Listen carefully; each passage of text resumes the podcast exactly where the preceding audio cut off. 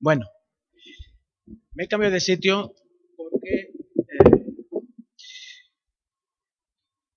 eh, el texto que hemos leído de Efesios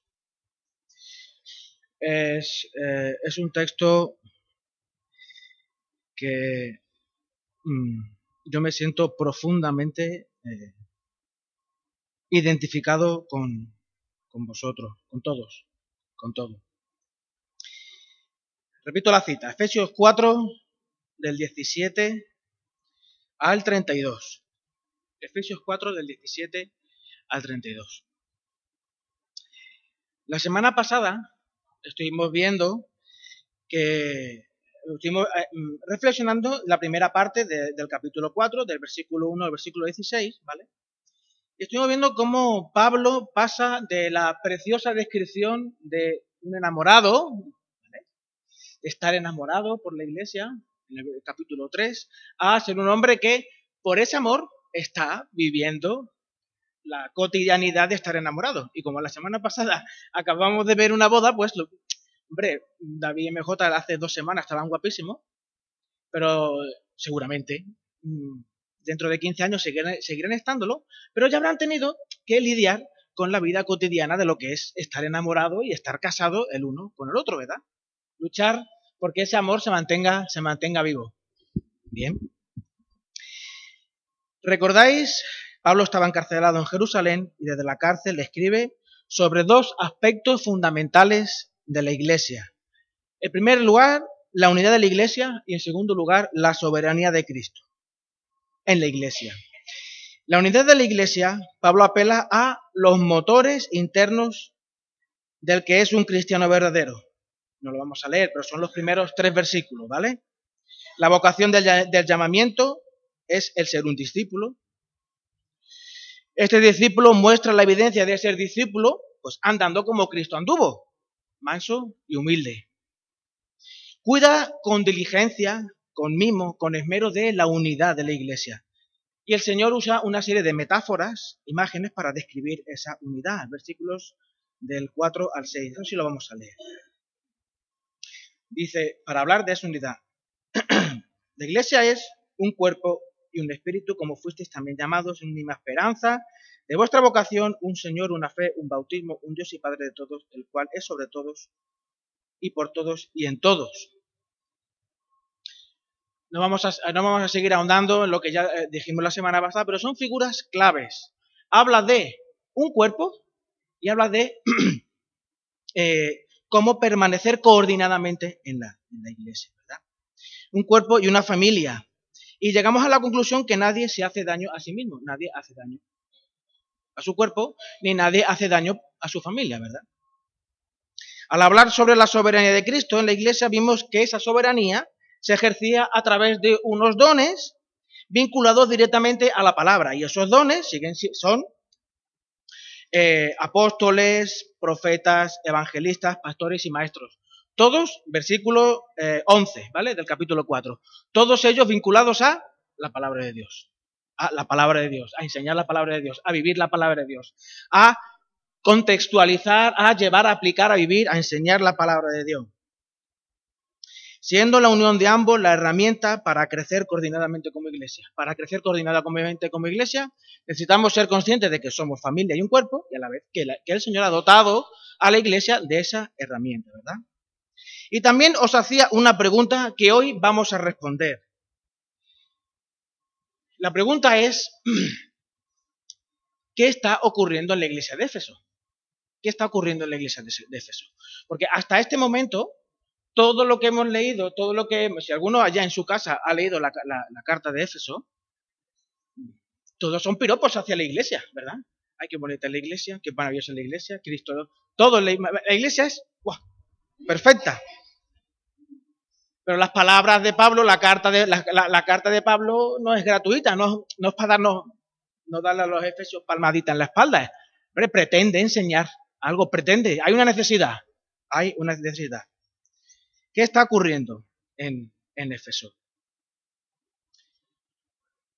Lo que está ocurriendo en Éfeso es que la iglesia está dividida. La iglesia en Éfeso está dividida por mil razones, mil sufrimientos, mil cuestiones. pero la iglesia está dividida. Muchas de ellas seguro que son eh, razones razonables, razones razonables. Sin embargo, la iglesia de Éfeso había perdido, había perdido de vista quién era. Acordaos.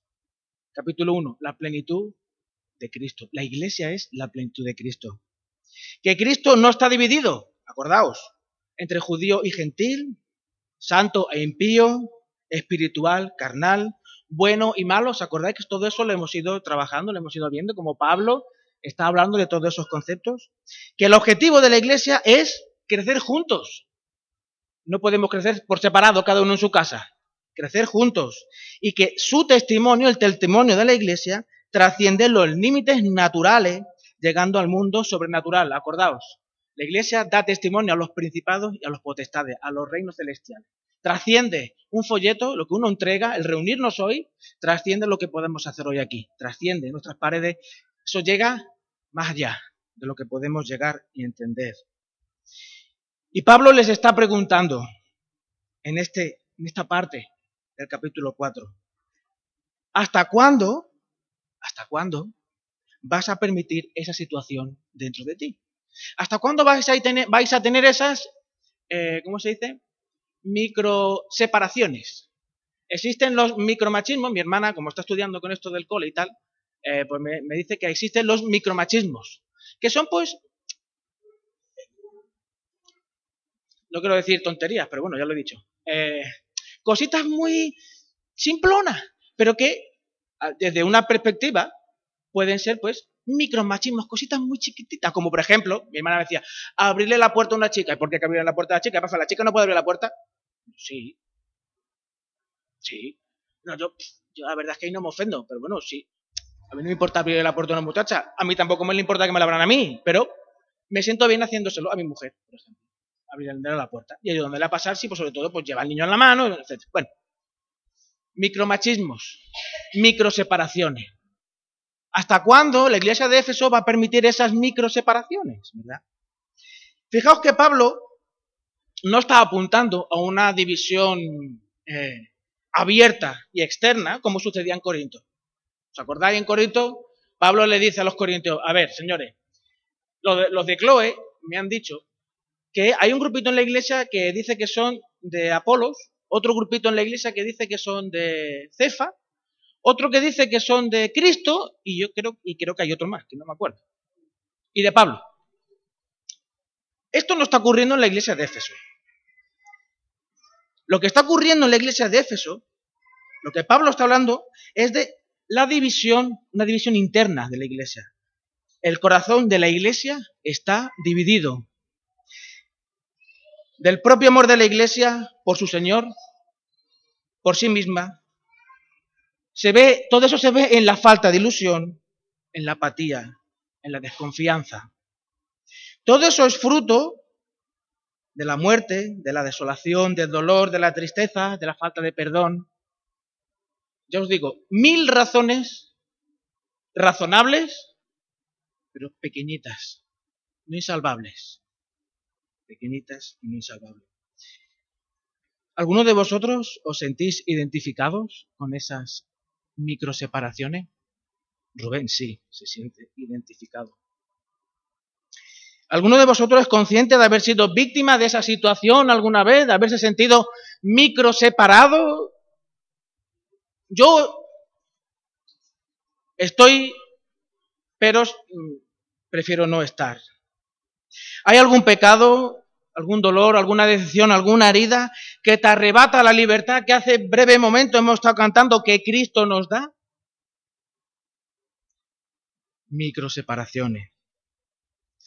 Si te sientes identificado con lo que Pablo está diciendo en los Efesios, espero que la palabra que esta mañana se va a decir, se va a hablar, te ayude a tomar la decisión de acercarte a Dios en arrepentimiento y fe. Y como vamos a ver un poquito más adelante, quites, te dice, quita esas micro separaciones. Vuelvo a recordar, el texto de hoy es Efesios capítulo 4, versículos 17 al 32, por si acaso alguien lo ha perdido de vista. en este texto vemos dos grandes separaciones. La primera división va desde el versículo 17 al 19, que yo lo he llamado cristianos sin Cristo. Cristianos sin Cristo. Y la segunda separación va desde el versículo 22 al 32, y lo he titulado Cristianos con Cristo. O sea, tampoco hace falta ser muy listo. ¿Quiénes son los cristianos sin Cristo? Fijaos cómo comienza el versículo 17. Esto pues digo y requiero en el Señor. Esto pues digo y requiero en el Señor. Caleb, luego hablamos tú y yo. Vale. ¿Os habéis fijado cómo yo le he dicho a Caleb la, frase? Como, de la misma manera que Pablo nos está diciendo a nosotros. Por favor, por favor. ¿No os dais cuenta? Esa es la autoridad que emana de Pablo, la autoridad de Cristo. Y la autoridad de Cristo no es la autoridad como eh, un hermano me dijo, intuitivamente no sale a los seres humanos. La autoridad del ser humano es impositiva. La, autoridad de Cristo es la autoridad que brota del Hijo, como, como aparece en el bautismo de Jesús, del Hijo que es, que tiene toda la complacencia del Padre, ¿verdad? En toda la carta de Efesios, Cristo es descrito como el Señor, el que tiene todo el poder y toda la autoridad sobre su iglesia, el que le da la belleza y sentido, el que le da su razón de ser. Pero estas palabras, en la forma en la que Pablo las construye, este versículo 17, es un ruego enfático. Más que imposición y una orden. Jesús dijo en una ocasión, yo no he venido a servir, a ser servido, sino a servir y a dar mi vida en rescate por muchos. La actitud de los fariseos que escuchaban esa frase eran los que tenían la autoridad. ¿Y la autoridad de los fariseos cómo era? Impositiva. ¿Verdad? Vosotros no sabéis nada, nosotros sí sabemos. ¿Qué va a saber un carpintero? ¿Qué va a saber un carpintero que viene de Galilea que de allí no ha venido? ¿Alguna vez ha salido algo bueno de Galilea? Nosotros somos la autoridad. a nosotros nos tenéis que escuchar, ¿verdad? En cambio, Jesús, la autoridad de Jesús, es la del el Hijo amado, la del, siervo, la del siervo sufriente, la de aquel que suplica al ser humano que se deje querer. Dejaos querer, dejaos querer, que se deje salvar, la de aquel que le dice al Padre en el momento de su muerte, papá, no se lo tengas en cuenta, no saben lo que hacen. La autoridad de ese hombre es la que Pablo está aquí. Y desde esa súplica de Cristo, Pablo nos dice, Pablo está mostrando cómo son los cristianos sin Cristo. Eso es lo que nos dice Pablo. Yo me, preparando esto me acordaba de que esta mañana, de hecho, a Caleb le decía, por favor, hijo, por favor, que esto, ¿cuántas veces un papá le ha dicho a su hijo, casi susurrando, ¿no? Porque es que ya no pueden más, ¿no? Por favor, ¿no te das cuenta? Pablo dice, ya no andéis como los otros gentiles. ¿Y cómo andan los gentiles? ¿Cómo andan aquellos otros gentiles? En la vanidad de su mente con el entendimiento entenebrecido, por su ignorancia y por la dureza de su corazón y de su corazón ajenos a la vida de Dios, insensibles y entregados al libertinaje. Todo eso lo hemos leído hace un ratito. Eso eh, insensible y entregado al libertinaje habla de avidez. Y yo me acordaba del tío Lavara. El ansia, el ansia, el ansia, ¿verdad? Un deseo fuerte, intenso de tener, de hacer o incluso de conseguir algo el ansia, ¿verdad?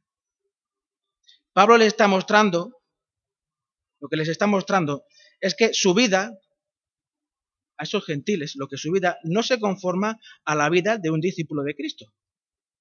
Y vamos a analizar un poquito juntos qué es la vanidad. Cuando yo os pregunto, ya os pregunto y espero que me respondáis, ¿qué es la vanidad?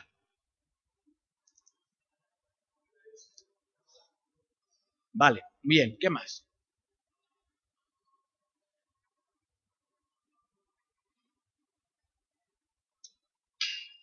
¿Qué es la vanidad? ¿Qué es lo vano? ¿Eh? Algo que no sirve. ¿Qué más es, es algo vano? ¿Qué es la vanidad? Venga, venga, Ángel, que yo, te, yo sé que tú eres un tío letrado. Venga, va.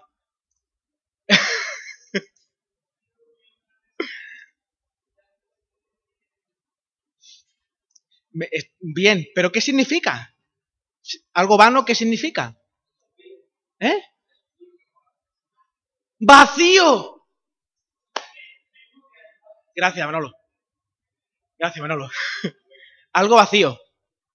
Y además, los que nos hemos leído la Biblia alguna vez, un cachito, en Eclesiastés dice, vanidad de vanidades, todo es vanidad, ¿verdad? Bien. Sí. La vanidad en la mente, algo vacío, algo vacío es algo sin criterio, algo sin sentido, algo que no tiene constancia. Fijaos lo que dice en el versículo 4 de este capítulo 14. No, el versículo 14 del capítulo 4. Me he equivocado, lo he hecho al revés. Dice, para que ya no seamos niños, y Pablo se incluye, para que ya no seamos niños fluctuantes llevados por doquiera de todo viento de doctrina, por estratagemas de hombres para, para engañar, que para engañar emplean con astucia las artimañas del error. Un niño es una persona inmadura, que se mueve por impulsos, caprichos y no tiene ningún criterio. ¿Estáis de acuerdo conmigo? ¿No? Se puede matizar. Pero un niño, sí, más o menos, ¿verdad, Manolo? De hecho, el, domingo pasado hablábamos de que un niño pasa del llanto a la risa. Bueno, cuanto más mayor, menos, ¿no? Pero Abiel pasa del llanto a la risa, incluso a veces está riendo y llorando a la vez. No sé si os ha pasado con vuestros niños, ¿verdad? es que me ha pasado riendo y llorando a la vez no tienen, no tienen criterio ninguno, ¿verdad? No saben lo que quiere. Es una persona, un niño, no sabe lo que quiere. Es una persona que no es capaz de controlar sus impulsos y puede pasar eso del llanto a la risa. Son personas de doble ánimo. Hoy tengo un juguete y cuando veo, suelto este juguete, cojo otro juguete, y el otro juguete, y luego otro juguete, y el otro juguete, y luego tengo otro cuarto lleno de juguetes. Chiquillo, aclárate, aclárate. No me seas de doble ánimo, ¿verdad? en el que versículo 14 nos habla de los niños también como inconstantes, que se van casi con cualquier persona que les da algo que les llama la atención. Ayer vi en el Facebook eh, a un padre que le, la madre le dio una lección a un padre. Y con, unos, amigos, alguien que no conocía al niño, un niño estaba en el parque, el padre estaba con el móvil, y vino alguien y se llevó al niño. Le dio unos, unos caramelos o algo así. A ver, la cara del niño no se veía, entonces, claro, yo no vi claramente lo que le daba, pero era algo que el niño quería. Y eh, escucha, que se llevó al niño. Y no te estoy diciendo un niño, un bebé, o sea. Estoy diciendo un niño, Caleb, Pedrito, Dani. No, de, de esa edad, no más chicos, sino de esa edad. Se dejan engañar porque no tienen criterio. Ven a lo que les gusta y van detrás niños inconstantes. Así son los gentiles, que tienen la vanidad en su mente. También tienen el entendimiento entenebrecido. Aquí voy a hablar un poquito, perdonarme, del griego que aparece en el, texto original. La palabra que, se, que habla aquí de entendimiento es dianoia, que suena a paranoia.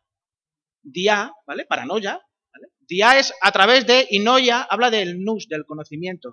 A través del conocimiento. ¿Vale?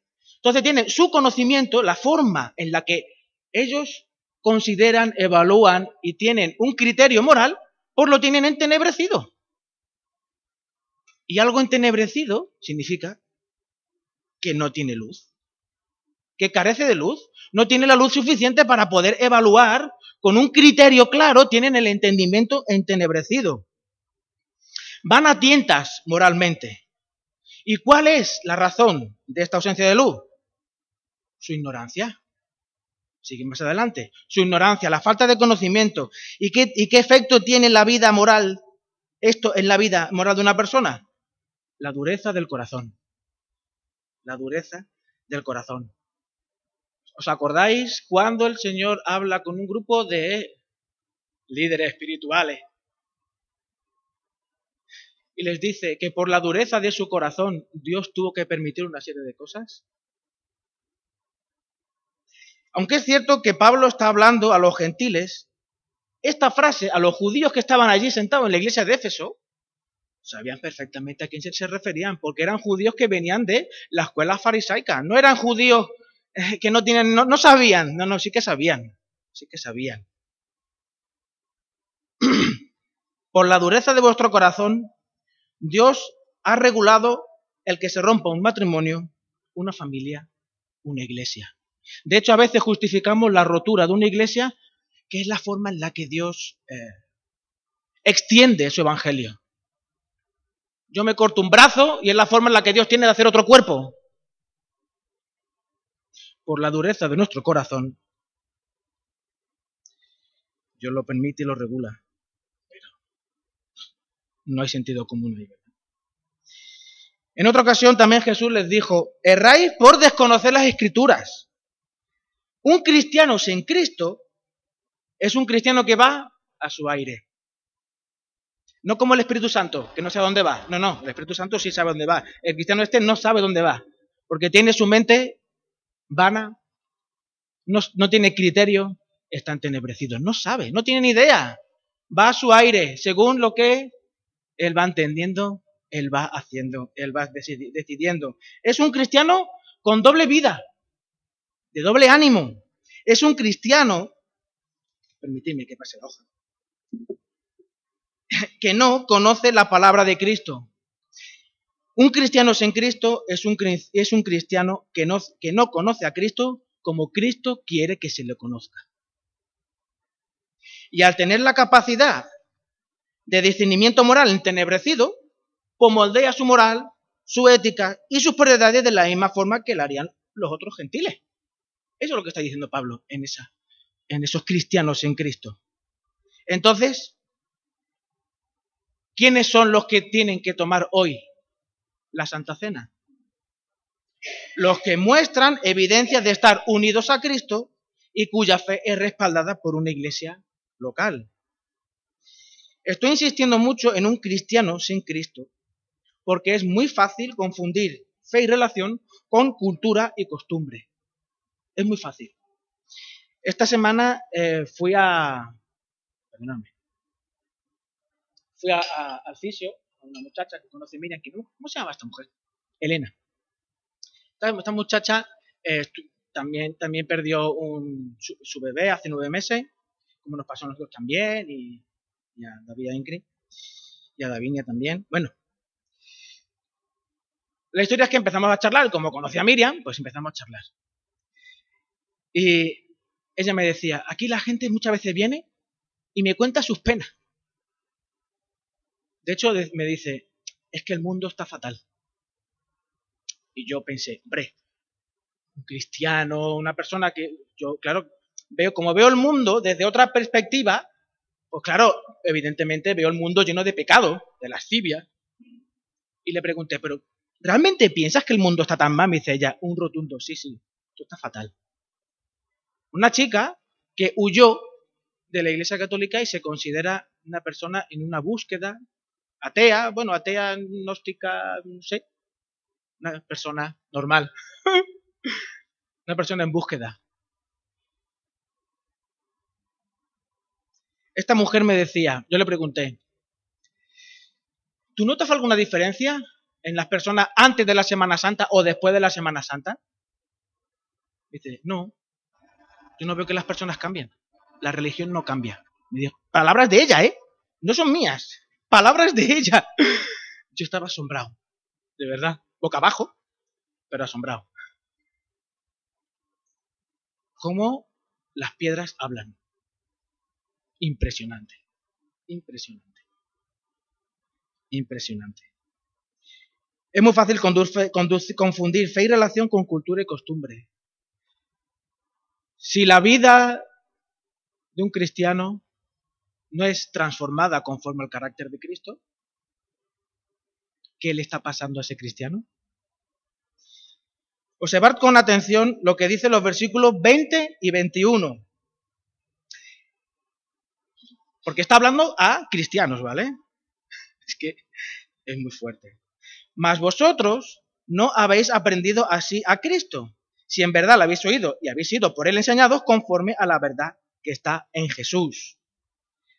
Pero vosotros no habéis aprendido así sobre Cristo, si la habéis oído y habéis sido por él enseñados. El texto de Corintios, que siempre se suele eh, decir en la Santa Cena, eh, Pablo nos invita a hacer un autoexamen, ¿verdad? Examinaos a vosotros mismos, etcétera, etcétera. Este autoexamen de, Corinto, de Corintios está directamente vinculado con estos versículos. ¿Por qué? Estos dos versículos se muestra claramente la relación entre maestro y discípulo. Cristo es el que enseña y el discípulo es el que aprende. Pero para esto es imprescindible que haya una relación real. Ha de haber un encuentro con Cristo. Pablo insiste que es el mismo Cristo el que se presenta para ser escuchado y del que se debe aprender. Voy a leerlo otra vez. El que no tenga la Biblia delante, que me escuche, sino que lo lea. Mas vosotros no habéis aprendido así a Cristo. Si en verdad le habéis oído a Él, no a mí, a Pablo, le habéis oído a Él, y habéis sido por Él enseñado a Cristo, encuentro con Cristo, no con Rubén, ni con Pepe, ni con otra persona que os haya llevado a los pies de Cristo, no, no, no. Si no has tenido un encuentro con Él y has oído su voz y has sido enseñado por Él, eres un cristiano sin Cristo. Es lo que está diciendo. Un cristiano sin Cristo. Si te identificas con los cristianos sin Cristo, solo tienes dos opciones. O no has tenido un encuentro con Cristo, o si lo has tenido eres un bebé, un niño, un inmaduro. En ambos casos, hoy tienes la oportunidad de arrepentirte de tu pecado, aceptar el regalo del perdón de Dios y tener una relación con Él. Y aceptar la vida que Él te da. De otra manera, vas a estar continuamente viviendo sin la vida que Dios ofrece a todo el que es su discípulo. Y Rubén, ¿cuál es la vida que Cristo ofrece a su discípulo?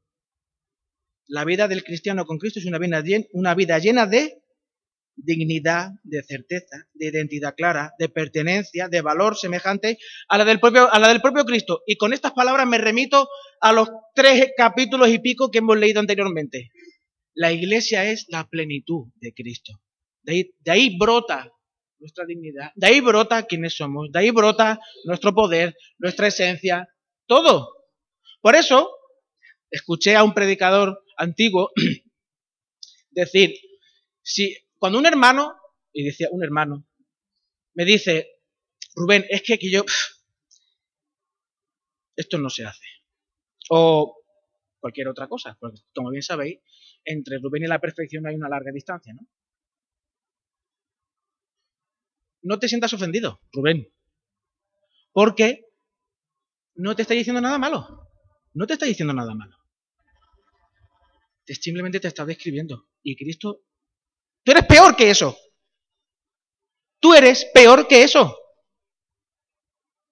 Porque Cristo murió por todos tus pecados, por la potencialidad de mal que hay en tu interior.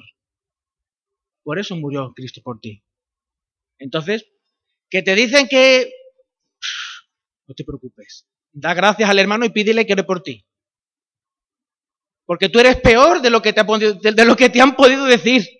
Si no, Cristo no hubiese venido por ti. Porque Cristo vino a salvar lo que estaba perdido, ¿verdad? Y a sanar lo que estaba enfermo, ¿verdad? Si tú no lo reconoces, malamente vamos, ¿verdad? soy un cristiano sin Cristo. Por tanto, el Cristo que obedecía al Padre y encontraba deleite en obedecerle es el que mora ahora en cada uno de nosotros gracias a el Espíritu de Cristo que está en cada uno de nosotros. Porque un día nos encontramos con Él y aprendimos de Él, ¿verdad?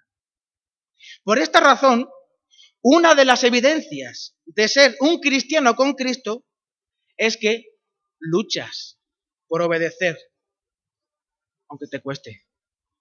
Esta mañana Pedro, al hablar de, de la conversación que tuvo con Lado, de si obedeciéramos todos, esto sería el cielo, es imposible que esto sea el cielo.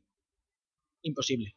Porque el ser humano es incapaz de obedecer perfectamente. Incapaz de obedecer perfectamente. Pero sí luchar por obedecer sinceramente a Dios. Es una gran diferencia. Una de las señales del que nos va a permitir hoy tomar la Santa Cena es que en ti tú reconoces que hay un deseo ferviente de obedecer sinceramente, aunque eres consciente de que es imposible que lo hagas perfectamente. Observad los verbos que aparecen en los versículos 22 al 27. Los voy a, lo voy a leer porque hace ya un ratillo que no, se, que no se ha leído. Lo voy a leer. Voy a leer el texto y luego voy a eh, observar, apuntar algunos verbos. En cuanto a la pasada manera de vivir, despojad del viejo hombre que está viciado conforme a los deseos engañosos, y renovado en el espíritu de vuestra mente, y vestido del nuevo hombre, creado según Dios en la justicia y santidad de la verdad. Por lo cual, desechando la mentira, hablad verdad cada uno con su prójimo, porque somos miembros los unos de los otros. Airaos, pero no pequéis, no se ponga el sol sobre vuestro enojo, ni deis lugar al diablo. Verbos despojaos, vestíos, desechando, airaos, pero no pequéis, no deis el lugar al diablo. Estos verbos hablan de la implicación del deseo sincero de un cristiano de obedecer sinceramente, pero no perfectamente. Y los versículos del 29 al 32 siguen en esta misma tónica. Los leo. Ninguna palabra corrompida, eh, el, que, el que, versículo 28, y, he leído el 27, ¿verdad? Bueno, pues leo el 28. El que hurtaba no hurte más, sino trabaja haciendo con su mano lo que es bueno para que tenga que compartir con el que padece necesidad. Ninguna palabra corrompida salga de vuestra boca, sino la que sea buena para la necesaria edificación a fin de dar gracia a los oyentes. Y no contristéis el Espíritu Santo de Dios, con el cual fuisteis dados para el día de la redención. Quítense de vosotros toda amargura, enojo, ira, gritería maledicencia y toda malicia. Antes, sed benignos unos con otros, misericordiosos, perdonándonos unos a otros como Dios también os perdonó a vosotros en Cristo. El último versículo es un resumen del Sermón del Monte.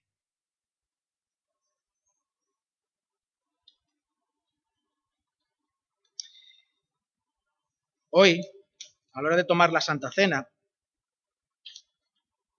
hemos de, de recordar ¿Quiénes son los que pueden tomar la Santa Cena? ¿Quiénes son los que pueden tomar los que deben de tomar la Santa Cena? El que está en Cristo, aunque peca, ya el pecado no es su, espacio de confort. Ya no, ya no se siente uno cómodo pecando, ¿verdad? Aunque te atrae, tu gozo está más en obedecer. Se esfuerza más en obedecer a Cristo. Y su palabra, la palabra de Cristo es más, eh, es más el deleite, es más deleite que el pecado, ¿verdad? Fijaos en el versículo 31, dice, quítense, apartaos, quitad del medio, hacedlo vosotros, hacedlo vosotros. Yo estoy con vosotros, pero vosotros tenéis que hacer vuestra parte. El que está en Cristo lucha con la amargura y el deseo de venganza. ¿Quién no ha tenido ganas alguna vez de matar a alguien? Yo, bueno. Yo sí, yo sí, yo sí, yo sí, yo sí, yo sí. No se lo diga a la policía, pero yo sí. Sin embargo, el que está en Cristo lucha con eso, pero también desea amar a la iglesia y a sus miembros imperfectos. Porque Cristo ama a la iglesia tal cual, tal cual es hoy. Y si Cristo está en mí, su Espíritu está en mí, lucho entre la venganza y el deseo de amar a la iglesia de la manera en la que ama Cristo, ¿verdad? El que está en Cristo es aquel que sabe que de este lado de la eternidad es imposible obedecer perfectamente, pero él tiene el deseo genuino de obedecer sinceramente. De obedecer sinceramente.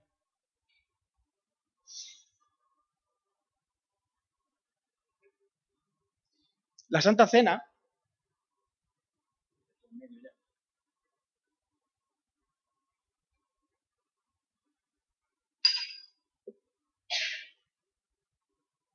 La Santa Cena nos, recuerda dos cosas muy importantes.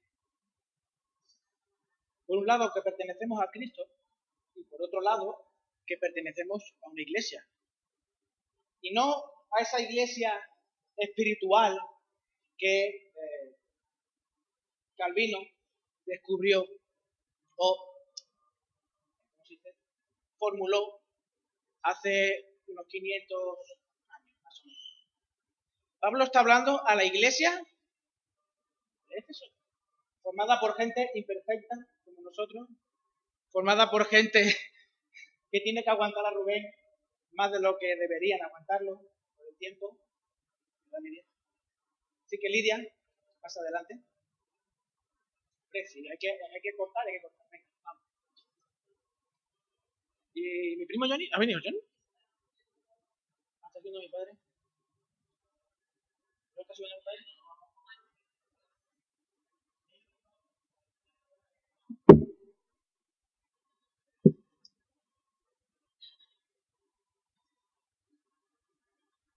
texto que siempre, vuelvo, vuelvo a decir, el texto que siempre leemos es de Corintios capítulo 1. Corintios capítulo 1. En esta mañana